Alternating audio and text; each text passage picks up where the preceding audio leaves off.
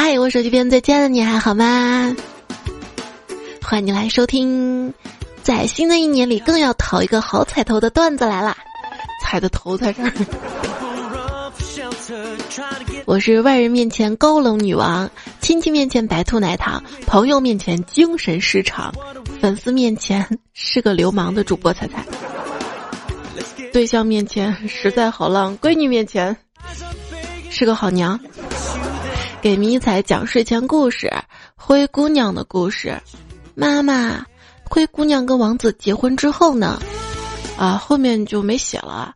为什么没有了？大概是因为灰姑娘一旦嫁入豪门，很可能就开始炫富了呀。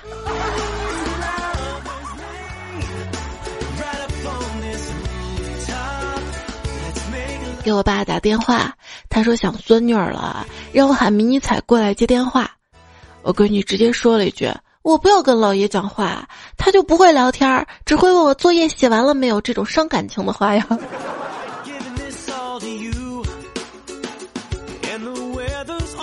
放假前，我脑洞超多，我超爱画画儿，我考完能填一百个坑，考完试我要干嘛干嘛。放假后。我最爱睡觉，所以说奉劝大家每次回家不要带太多的衣服，不要幻想回去穿什么要怎么搭配，因为等你回到家之后，穿的永远就那么几件，很可能都是睡衣。带回去那些好看的衣服，可能一次都穿不到。像我以前每次回家之前，箱子都塞得满满的，回到家整个假期穿的都是睡衣。而且你家没有睡衣吗？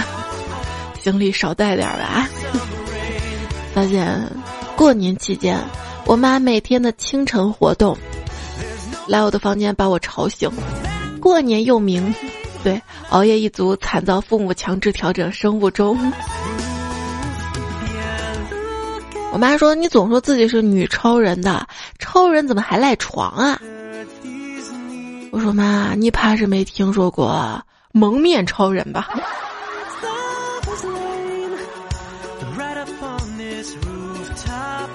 还说呢，今天要出门，有朋友提醒我，仔仔呀，你记得一定要把口罩戴好啊！我心想，这是因为有病毒吗？让我注意健康吗？他告诉我，你长得丑，要把脸蒙住。春节假期暴露出孩子跟爸妈巨大的三观分歧。就是说，他们经常关心我们吃的好不好，而且完全不关心我们睡得好不好。我妈，明天早上起来想吃啥呀？我早晨根本就不想起来，好吗？我妈看到我头上长了几根白头发，心疼的摸了摸，然后说：“闺女啊，玩手机挺费脑子的吧？这么年轻就长白头发了。”嘿。是我表弟吧，表弟放假回家看着电视，习惯性点了根烟。他妈看到就说：“啊，你怎么一回家就抽烟啊？跟你爸一个德行啊！”表弟说：“妈，习惯了，不抽不得劲儿啊。”他妈会心一笑，然后啪的给他大嘴巴子说：“为娘的也习惯了，不抽不得劲儿啊。”有一个朋友说，我想抽烟，大晚上在家实在找不到借口出去，无奈郁闷，开始躺床上玩手机。这个时候我妈进来了，指着我说：“啊，刚回家一天啊，你看你胖成什么样子啊？起来给我爬楼梯去！”天时地利人和啊！我噌的一下穿上衣服就往出跑。现在我坐在楼梯上玩手机，因为我忘了拿烟。那 这好办啊，你不是带手机了吗？手机可以微信啊。支付宝支付啊，下楼买烟啊。听说除夕要把所有的垃圾扫地出门，看来我是不能再待在这个家里了。那首歌怎么唱的？唱回家看看，回家看看，哪怕是帮爸妈刷刷筷子、洗洗碗，他们都会觉得你很烦，这也不行，那也不行的。哎。虽然妈妈生气了，但是妈妈还是给我做饭了呢。你妈内心是，反正自己也要吃饭，顺便就给你做了一口。哎呀，做多了，给他吃了吧，浪费了就不好了。别人的春节走亲戚、接待亲戚、参加聚会、跟兄弟姐妹们玩或者旅行，你的春节宅在家里不出门、灰头土脸的包剧、零食水果各种暴饮暴食、熬夜玩手机打游戏，你说你把日子过成这样，跟在天堂有什么区别呀？我也想过这样的生活啊。玩游戏的时候，请队友们尊重敌方的劳动成果。对方可能是一个课业繁重的学生，可能是一个拼死加班的上班族，可能是一个备受挫折的北漂青年，也可能是一个卧病在床的患者。他们在百忙中抽出了时间，用辛勤的努力、不懈的训练和认真态度换取了我的人头，这是他们应得的。也，万万没想到，打响我新年第一炮的是鲁班七号。还记得小时候放炮啊？我发明了一种类似于俄罗斯轮盘，哎，这个词儿 后来被毁了，就是类似于俄罗斯轮盘赌的那种二踢脚玩法。几个小伙伴围成一圈，二踢脚点燃往天上一扔，然后几个人朝着不同的方向跑，崩着谁谁下次扔。嗯，现在想好刺激。现在的小女孩啊，我跟你说，越来越凶了。比如说我妹，那是文文静静的；到了我表妹，顶多就是活泼好动；到了我小侄女那儿，那就厉害了，被她打的内出血；到了小外甥女，那更了不得了，才五个月就把我抓破相了，太凶残了。说说我侄女吧，我侄女呢特别喜欢在我房间玩，我一直以为是我平时对她好，她喜欢我，直到那天我听到她跟她朋友之间对话。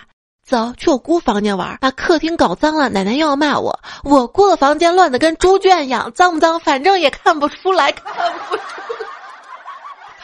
我想揍你！我跟你说，那天我正在床上吃零食嘛，侄女进来就说：“姑，咱俩玩过家家吧，我当妈妈，你当女儿。”我应付她说：“那行行行，来吧。”只见她啪的给我一耳光，让你在床上吃薯片儿。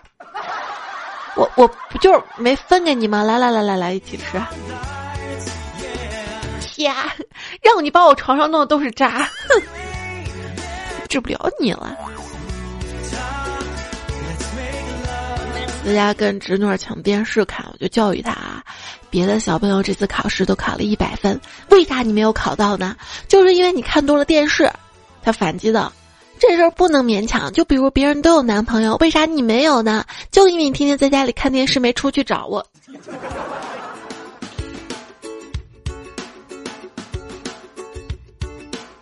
于是我把珍藏多年的偷看电视技巧无私的传给了他，然而他出师第一天就被抓了，一身祖传的绝学，没想到他家客厅有监控被他妈看到了。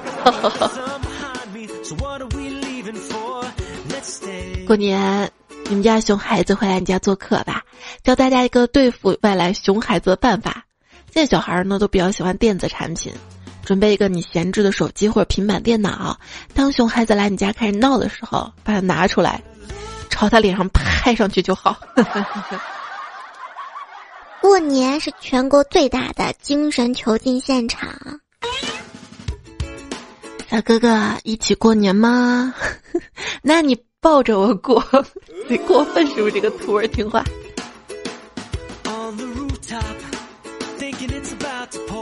过年啦！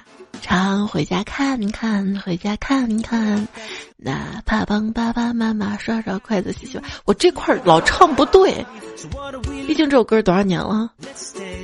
爸爸妈妈，妈妈准备了一些唠叨，爸爸张罗了一些唠叨，姑姑准备了一些唠叨，二姨也准备了一些唠叨。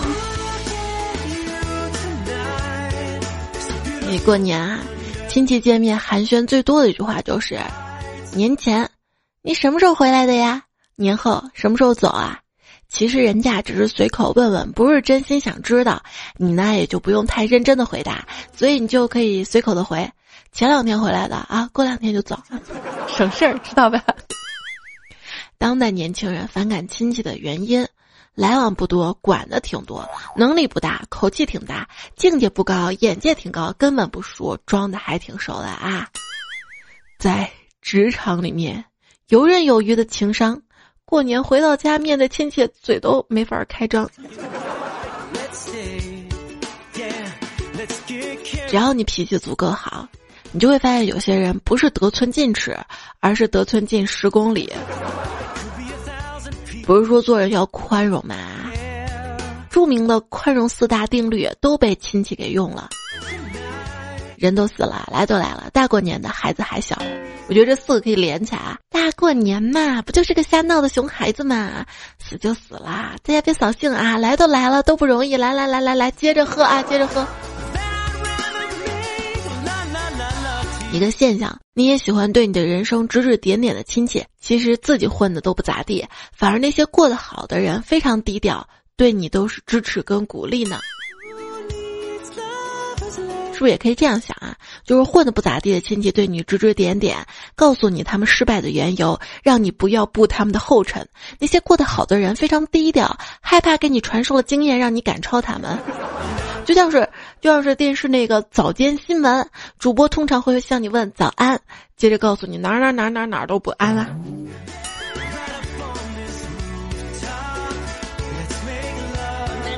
而是一些跟你关系稍微有些。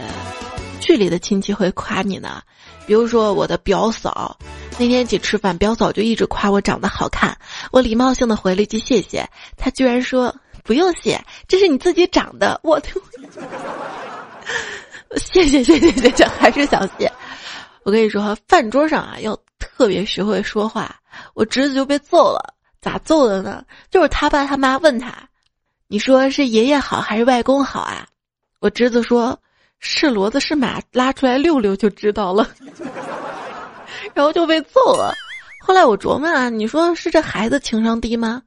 父母好像情商低吧？如果你情商高的话，就不能在那么多人面前问孩子这么为难的问题啊，比如爸爸好还是妈妈好啊，爷爷好还是奶奶好啊，对不对？我看有些亲戚是为难我，让我表演才艺。你说我这么大个人了，你让我表演，那那那那好吧，我。我当场表演了书法，我写了十六张借条。爷爷奶奶问我工作怎么样，我说跟在家差不多，都是给人当孙子。哎，真的是这一年太难了。既然没有做大爷的本事，那就得学会有当孙子的觉悟啊。当你的亲戚问你在哪里工作的时候，你就说在。艾欧尼亚做 ADC，这样一听感觉就在外企，高大上呢。你家有亲戚给你介绍对象吗？亲戚给你介绍相亲对象，并不代表你就直这样，而是他们人脉就那样，其他人他们也接触不到，这样安慰自己最好吧。走亲戚的时候呢，最想说的一句话，不知道你是不是啊？我最想说的就是，妈，咱啥时候回家？那天我奶居然说啊，今天家里客人太多了，一桌坐不下啊，你去那谁谁谁谁家吃吧。这几天走亲戚，养成了个坏毛病，总爱盯着别人手，一见别人手塞到衣兜里，我就感觉有些兴奋呢。嗯，我我已经长大了，我我不收压岁钱的，不收了。虽然我已经长大了，所以我在拒绝收压岁钱的时候，请直接给我发红包，动作要快，姿势要帅，知道吗？羡慕从小到大压岁钱都自己保管、自己花的朋友，我收到所谓的压岁钱，都只是在我口袋里捂那么一会儿，有时候还塞不到我口袋里去，直接塞到我妈的皮包里去了。你知道为什么小孩子长得快，而大人却总是长不大吗？因为小孩子压岁钱都被大人保管了呀。现在想想，为什么压岁钱要给两三岁又不会花钱的小屁孩儿？难道不应该给我们这种正需要钱又没有钱的小宝贝儿吗？有一天，两个女生在一起聊天儿，我过年给我爸跪了五分钟，他给了我一千元；另一个说，我过年给我爸跪一个小时，他给我一万呢。哦哦，这就是亲爹跟干爹的区别啊！你不是这一年也整天在网上，人家说叫爸爸叫爸爸的，压岁钱你给人家准备好了吗？哼。三爹跟我弟说：“来磕个头，三爹给你发红包啊！”我在旁边说：“算了吧，头都磕破了，你那每年二十块钱红包还不够给他买药擦的呢。”今天一大早，我爸当着我的面给我妈发了个五二零红包，我妈笑得合不拢嘴，拿着手机在我面前嘚瑟啊！我就跟我爸说：“爸，你是不是忘了你的前世小情人啦？”我爸看了我一眼，来了一句。我死的时候喝过喝过孟婆汤的，前前世的事哪记得起来呀？前世的事还是钱的事儿啊？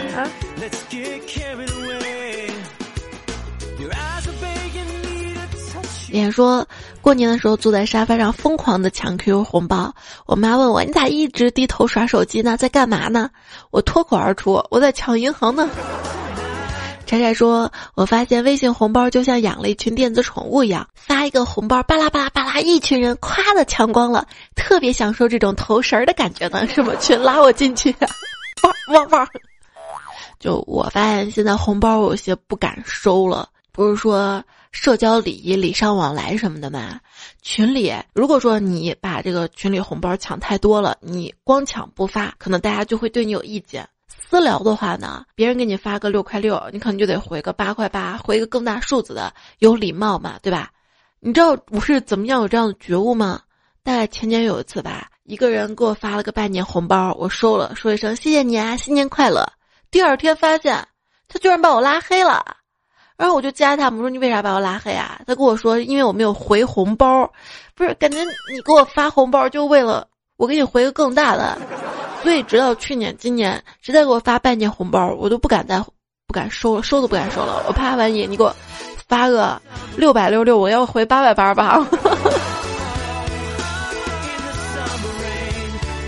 穷酸 A P P 也不要搞什么红包活动了。啥叫红包？红包就是我打开里面有钱，哪怕一分钱也行。哎，我一打开红包，看到一个祝你发财，我用你说呢？哼。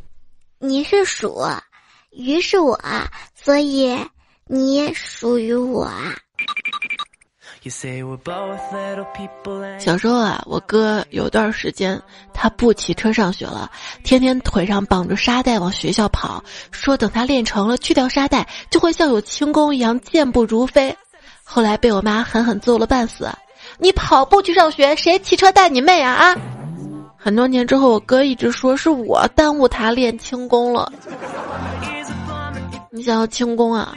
我们这儿有个轻功批发市场，可便宜批发回来。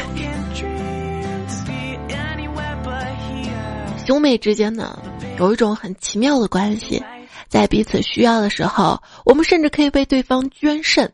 但是，能不能借下你的充电器？没门儿！在亲戚家看到他家小孩做作业，他还拿着作业本问我一道题怎么做。我看了一下是一元二次方程，就问他：“你是不是每次假期功课都超级多？是不是觉得自己时间太少了？是不是觉得学校压力太大了？是不是想好好痛痛快快玩几天呢？”他瞅了我一眼说：“你是不是不会做呀？”说到数学能力，我可是有先天优势的。我跟你讲，因为我有六个姨、三个舅，对应有超过十五个兄弟姐妹，以及接近二十个外甥侄子。他们有的不少在外地，平时走动不多。每次过年回家见面，就感觉像是在解锁新的 NPC 呢。中华传统家长是不是都认为他的熟人到了自己孩子这里，自动就成了熟人呢？还有就是他们互为好友，他们的孩子们就是我们也一定要是好朋友吗？对吧？也有可能是亲兄妹，关系乱了。那天我偷偷从我爸手机通讯录里看到一个叫兔宝宝的联系人，心中立马充满各种夜场生活画面，奢靡淫荡。然后推开家门，发现发现我们家啊。有一张防滑垫儿，上面印着“兔宝宝装修”。这个板材嘛。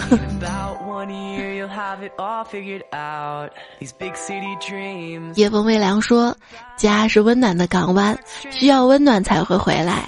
平时都在外面浪。” 春晚你会看吗？一家人围坐在一起，你会发现晚会上歌颂父爱母爱的节目，每次都毫无意外的，在我跟父母之间制造尴尬呀。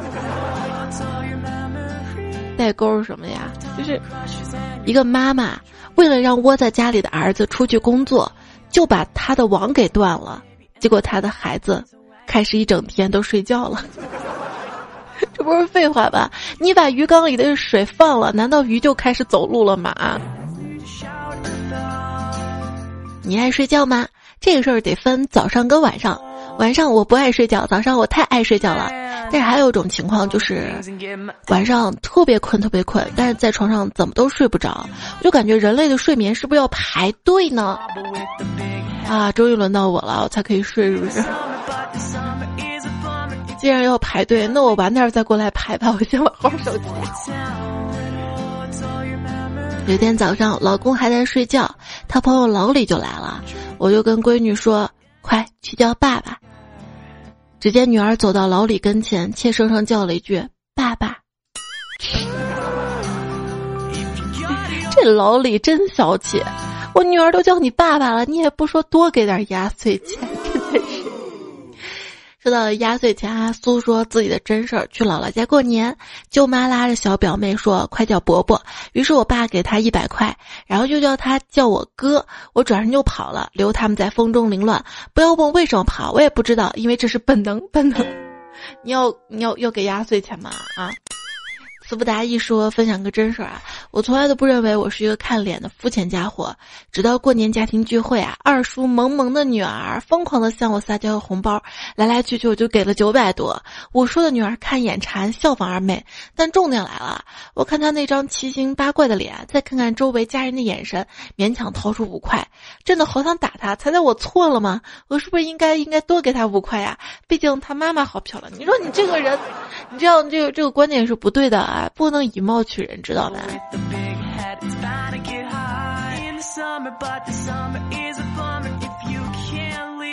这就是你至今不给我一分钱打赏的原因，也是看脸的嘛。这个主播太惨了。上金亮说：“彩新年快乐！”跟你说真事儿啊，年前我婶子接我跟堂妹一起回家，到家婶子从包里掏出给堂妹买的 BB 霜，还说。大闺女，你让买的 BB 霜，妈妈买了俩。堂妹万分感动，说：“妈妈你真好啊。”这个时候，婶子来了一句：“你一瓶儿，我一瓶儿，因为两瓶都给你的。”这也挺好的嘛。胡小黑说：“说到想家，大学毕业之前实习，第一次没有回家过年，跟同班的另外两个女孩租了一个小房子。大年三十没饭吃，三个人窝在一个房子里，看着满屏雪花的春晚，边看边哭，真是一段难忘的经历呀！哎，我也想到了，我有一年没有回家的春节，也是大学毕业，就是大四那年实习，想着好好表现，也没有几天假期，就没有回家。其实当时是。有些小兴奋的，因为从小每年春节都是在家里过的嘛。这年突然就很想自己一个人浪一浪，想尝试一下不回家的春节。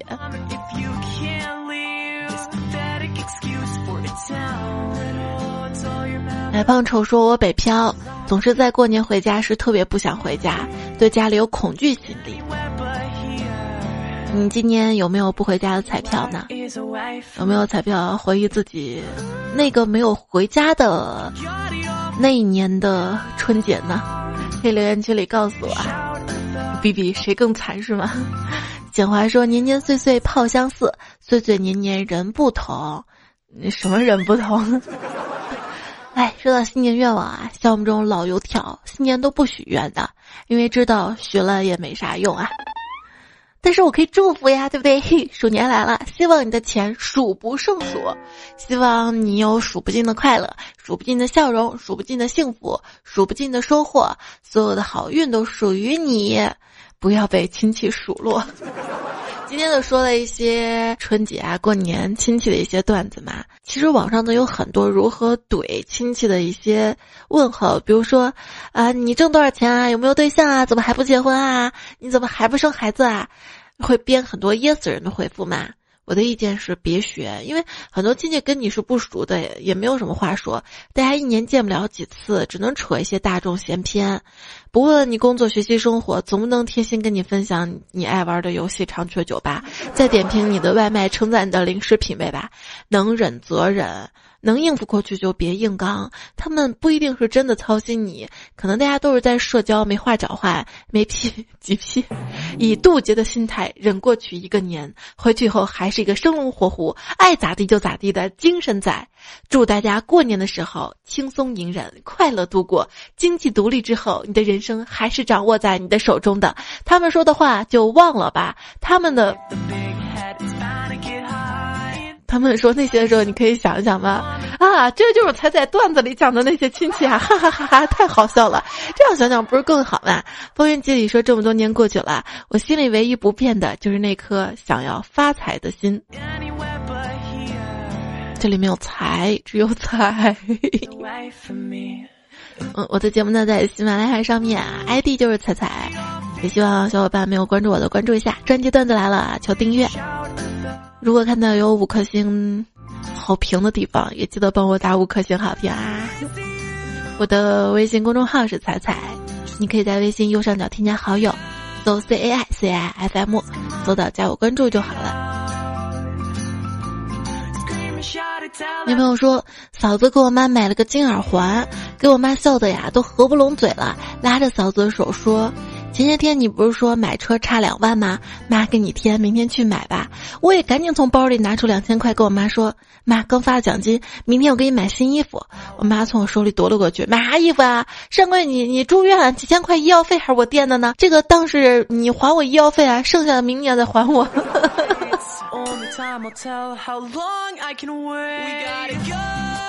最终梦想说，现在小朋友压岁钱是越来越难骗了，我每年都得找不同的理由才能骗走。今年他死活不肯给我，我只好出了一个一百减六十五的算术题给他算，结果他算不出来啊，我就趁机告诉他，你看给你也没用啊，给你了你都不会算数，拿了钱没法买东西，还是放我这儿，等你熟练算数了我再给你。他现在还在读幼儿园，估计这个理由能用到小学二三年级啊。不，你别看现在小朋友，现在有些小孩聪明着呢，你知道吗？我就遇到身边有些小孩子，比迷彩没大多少吧，什么好多英语都会，好多加减法都会都会。然后宣华说，我表示十七岁的我啊，过年倒贴了一千五，一个一百的红包就这么发完了。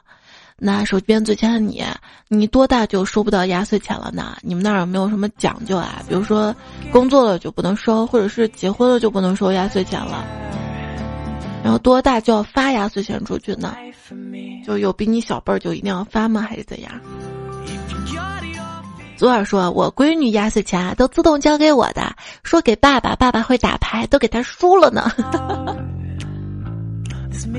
春暖花开说收到压岁钱，我爸妈给我弟和给我的压岁钱全部被他们打牌赢走了，赢走了，哈哈哈哈就是。你们家完和周文慧一家人坐在一起，刚好你们家四口人啊，可以打麻将对。想凑齐一桌也是生二胎的动力吧。苏布够说，我都主动把钱给我妈的，我觉得她很辛苦，希望我的压岁钱可以减轻她的负担。Rainbow Star 说，每年压岁钱都会作为第一个月的生活费，因为过完年不给生活费，就要去学校了。对。就是就是交学费嘛，蔷薇说儿子一周多了，给他开了个账户，已经存了两年压岁钱了，自己也会添钱，以后每年都会存起来，等孩子长大了给他用。圆说小时候家里富，父母不要我们的压岁钱，我们就留着自己花，小年前一定花光，应该也没多少吧？就跟现在说，我们这边就五块十块的，所以小孩子就趁着过年买一些自己想玩的、想吃的什么的。只要不干坏事儿，只要不买小鞭炮往我房间里扔，我还是帮这些小朋友说话的。哎，一定有人给你扔小鞭炮吧？不到一百斤不改名，说九零后确实已经走向一个逐渐变成熟，甚至变老的阶段。九零后成长的十几年，正是科技发展、社会变革最快的年代，因此已经过上了精致生活，却保持着以前囤东西的习惯，总是在网上码下来一堆攻略，好像不藏起来，过几天就会被偷走似的。我们的父母转给我们的文章，经老中医临死前说出一百种保命方法，赶紧收藏。我们转给我们孩子的文章。每人必备一百句实用英语，赶紧码下来！哈哈，你们终于活成了我们的样子！哈哈哈哈。是不知不觉我们都在变老啊！这几年呢，大家都越来越会开车了。我说的是。就是前几年大家发来段子，怎么回家呢？是坐火车。这两年呢，更多的就是开车回家了。这说明自己一个变化。嗯，首先呢，可能是从一个人变成一家人了，然后从没钱变得嗯有钱买车了。你是不是也是一到过年回家，发现后备箱太小，恨不得换一辆卡车？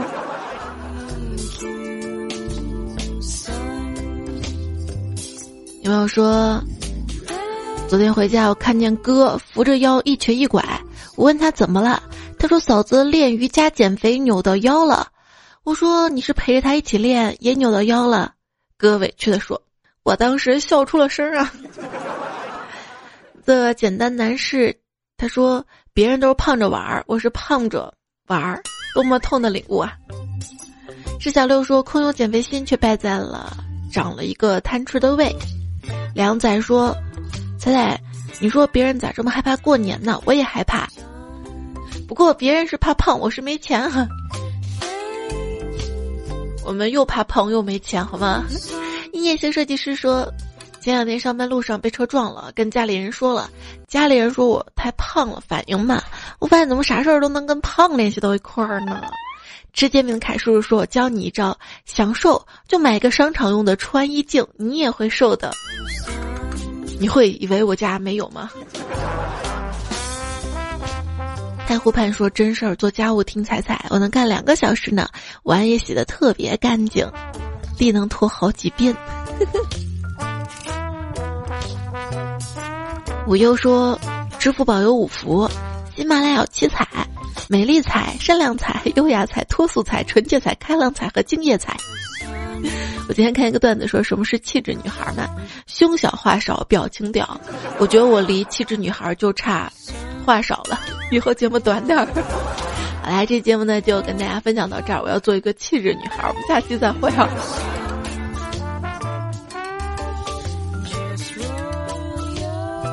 你还是气质女孩呢，气质老阿姨，中年少女。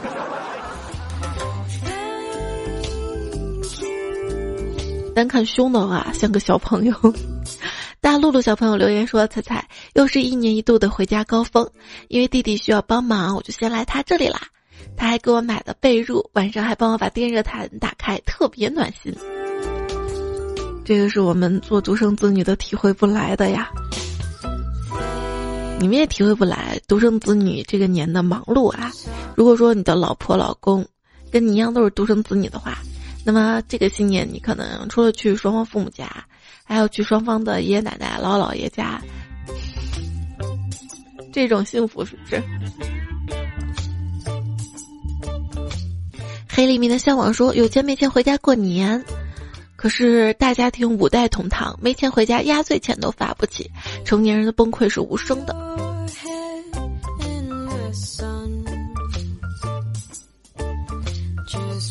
李说：“天呐，听到在关于对象不是很富有的事情。”我感觉舒服多了，因为我也遇到同样的情况。也，要对自己有信心啊，也要相信自己会有钱的。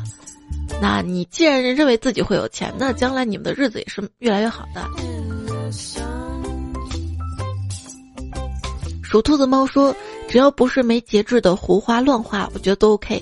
不过可能每个人对胡花乱花的定义也不一样。反正我不认可省钱能省到发财这种观念。”钱这种东西是赚出来的，不是省出来的。可没听说谁靠省钱能排进富豪榜的。动脑子加努力加抓住捉住机遇才是最佳的途径。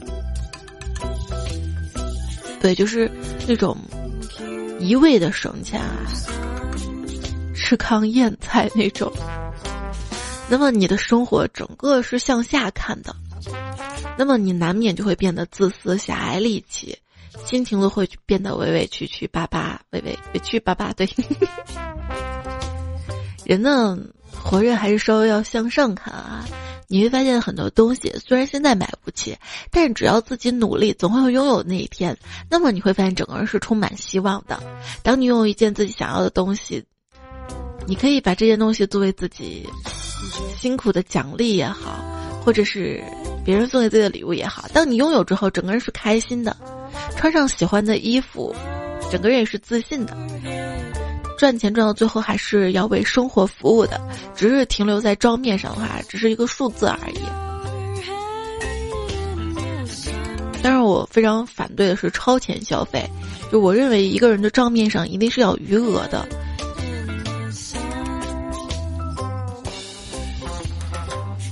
也不能太虚荣啊。即便也许现在没有钱。但是，你要知道，现在这个生活其实也是别人羡慕的。今天看到一篇文章，他说：“当我有钱之后，才发现，越有钱越发现钱买不来快乐。”想想也是，眼下的穷日子，一杯奶茶，一个游戏皮肤，抢到一个红包，就挺快乐的。嗯，那这样的日子也是要珍惜的。路德贝贝说：“让那些不好的过去，不能影响自己的未来。等自己变得足够好，就不会在乎那么多了。别为不值得的人找借口，爱你的人只会不顾一切的珍惜你。总会有人能够看透逞强的你，然后给你一个大大的拥抱的。”夏末将至说：“现在终于体会到，成年人没有容易的感情，很多事情是不是非黑即白，总会有很多灰色地带，无从判断。”杰小薇说：“虽然你什么都明白，但你不明白为什么这些事儿总是轮到自己去明白。”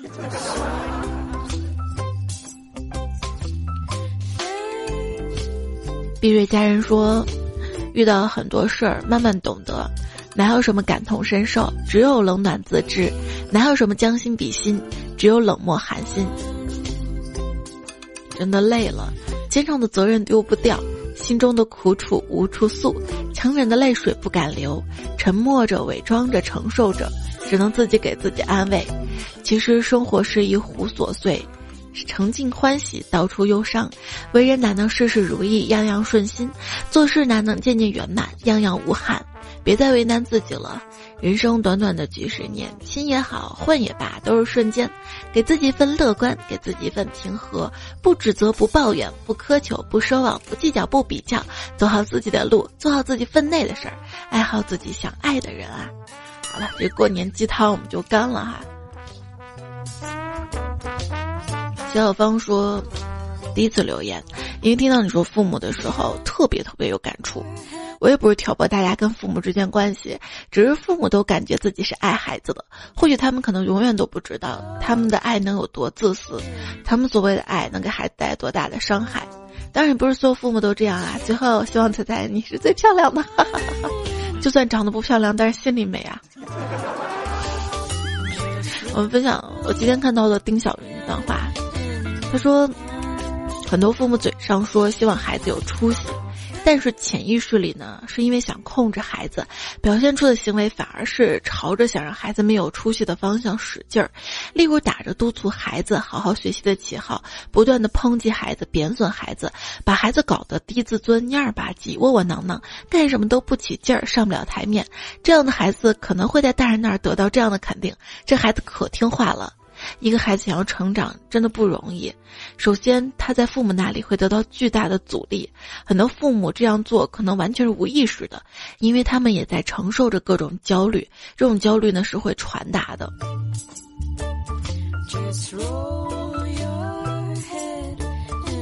岁月季哥说：“郑重其事的告别，小心翼翼的抵达。”要陪在值得的人身边一年又一年，十年又十年。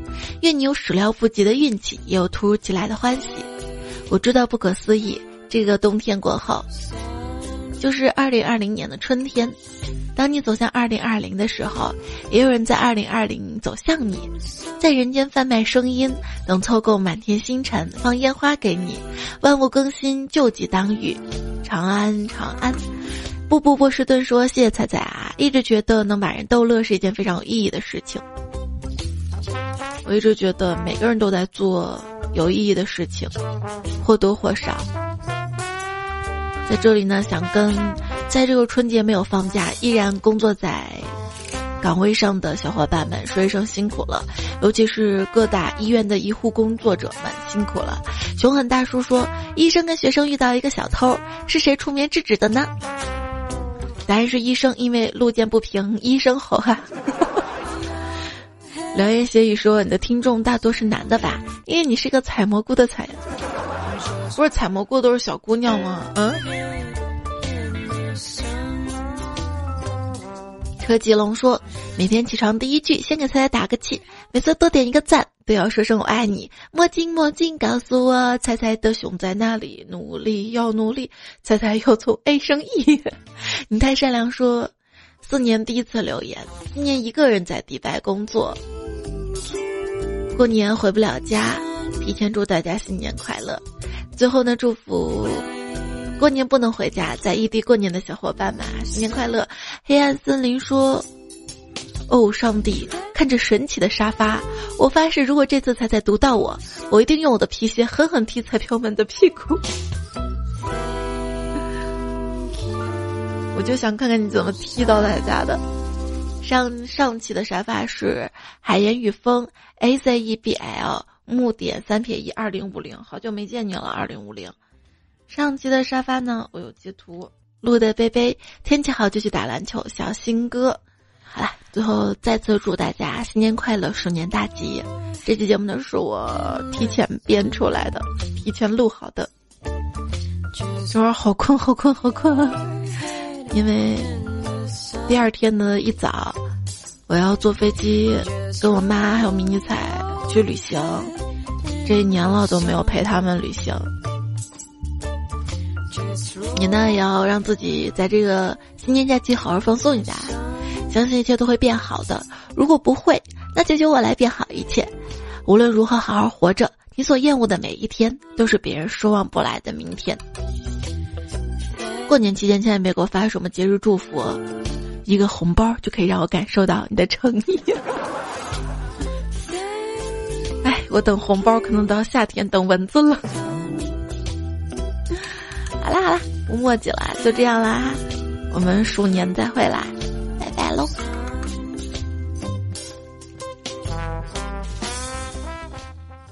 打电话告诉桃花，他可以多来点儿了。